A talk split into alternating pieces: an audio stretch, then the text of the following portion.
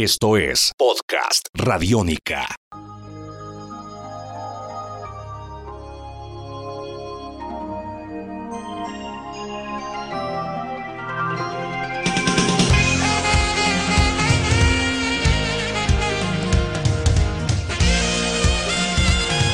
Bienvenidos a una nueva edición de la TV en el podcast. Este podcast que lo que busca es recordar a series importantes de los años 80 y 90 de acción, de misterio, series que hayan marcado una época, eso es lo que hemos hecho en este podcast, en los cuales ya hemos hablado de los magníficos de MacGyver, de, de la batalla final, de Profesión Peligro.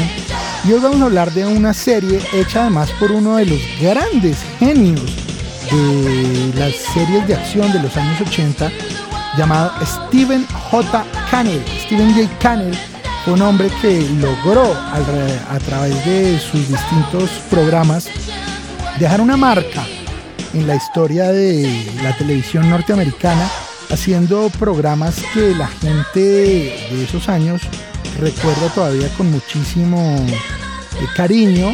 Eh, por ejemplo, estaba algunas de las que hizo, estaba El Astuto, estaba Riptide, estaba Hunter, Los Magníficos, de los que ya hemos hablado. Estaba, esta va a ser la segunda serie de Steven J. Cannell que sea nombrada acá. El más grande, sin duda, eh, de genios de series de acción. 21 Jump Street era una serie que tenía una premisa muy interesante para el momento. En los años 90 estaba cambiando ya un poco la televisión. La televisión de los años 80 fue una televisión mucho más adulta, si se quiere, una serie enfocada más al público adulto. Obviamente habían programas para niños, pero los programas de acción estaban enfocados a un público más adulto o, o infantil, me explico. Los Magníficos era un programa adulto de gente grande que obviamente a los niños les podía gustar, pero no era un programa enfocado para jóvenes. No existían series de acción enfocadas para jóvenes. Comando Especial cambió un poco eso y en el año 90 decidió hacer esta serie acerca de una serie de policías jóvenes que eh, eh, hacían parte de un escuadrón especial y se hacían pasar por estudiantes de colegios, eh, del high school, del bachillerato o de universidades, buscando problemas que tuvieran que ver con drogas, con abuso infantil, con trata de blanca, con todos los problemas de criminalidad que en ese momento azotaban y azotan todavía a varios lugares de Estados Unidos. Entonces, de alguna manera, era una serie de acción, pero también con un contenido social que trataba de entender las problemáticas de la delincuencia juvenil de finales de los años 80 y principios de los años 90. Una de las cosas más interesantes que, tenía Comando Especial y por la que recordaba pues era eh, por su elenco.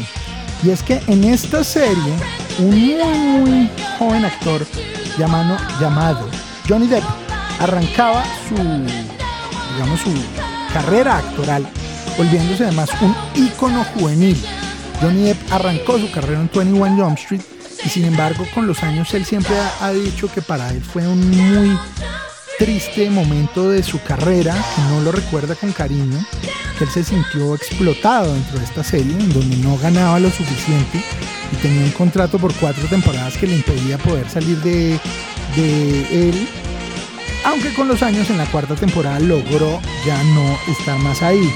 Sin embargo, también es cierto que gracias a eso fue que Johnny Depp se dio a conocer en esa época, eh, digamos, la, ropa y el, vestuario de Johnny Depp era muy interesante, porque entonces tenía pañoleta, tenía los dedos rotos. Pues una serie de policía en donde el policía era como alguien con más pinta de pandillero que otra cosa, pues lo hacía una serie muy interesante. Finalmente fueron cinco temporadas. Johnny Depp hizo parte de las cuatro primeras y en la quinta temporada, una vez logró eh, pedir que, no lo tuvieran más en cuenta, ya la serie nunca logró ser tan importante. Hubo otro actor que en su momento se creía que iba a llegar muy lejos, que era Richard Grieco, quien hacía el papel de Booker en la serie, y alcanzó a tener incluso su propia serie de televisión, pero no le fue muy bien, solo duró una temporada y ahí se acabó Booker la historia de Comando Especial se volvió a retomar en la, en la película que se hizo hace algunos años con eh, Tatum. Y es una película que aunque es muy distinta en tono y, y, es muy distinta digamos en la historia que cuenta, sigue la premisa de un comando especial eh, ubicado en una iglesia como era en la historia original que se mete a colegios y a universidades y busca problemas de drogas. La historia sigue igual, pero la película que salió en el 2012 tenía un tono mucho más de humor. Pero lo importante de esta película, y espero con esto no hacer ningún spoiler ni dañarle a nadie, nada. Eh, de hecho, si no se han visto la película 21 Jump Street y se la piensan ver, paren ya mismo este podcast porque voy a hacer un spoiler grande de lo que pasa al final de la película. Ya quedaron advertidos. Es que al final de la película se sabe que eh, aparecen, eh, aparece Johnny Depp junto con Peter DeLuise, que era el actor que hacía Penhole, el amigo de, de, Johnny Depp, y los dos aparecían en esta, en esta película y se sabe que ellos habían pasado del Jump Street a la DEA y que ahora eran agentes de la DEA. La historia que se cuenta, digamos, de lo que pasó con ellos después, que al final tienen un, desenlace inesperado que no pienso, no pienso contar acá para no dañar toda la película. El caso es que ahí podemos volver a ver a Johnny Depp en su papel eh, que lo hizo famoso en 21 Jump Street 20 años después. De, eso, de hecho hubo una segunda parte llamada 22 Jump Street. Si pueden conseguirla, es una serie interesante, es una serie, sobre todo yo la recomiendo, más allá de que es una serie de acción entretenida y divertida, con muchos elementos.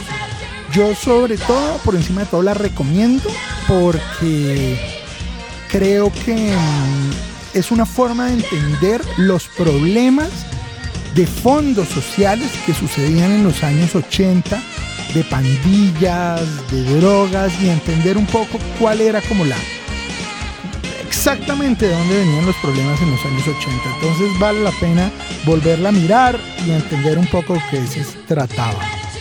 De esta manera, pues yo les sigo haciendo a ustedes un recuento y una lista de las distintas series que aparecían en los años 80.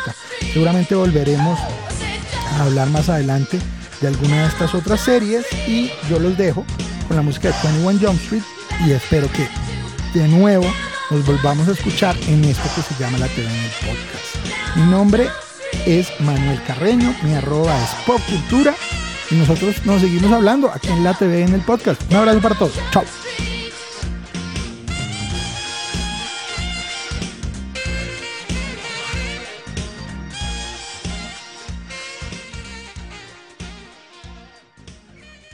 Podcast Radiónica.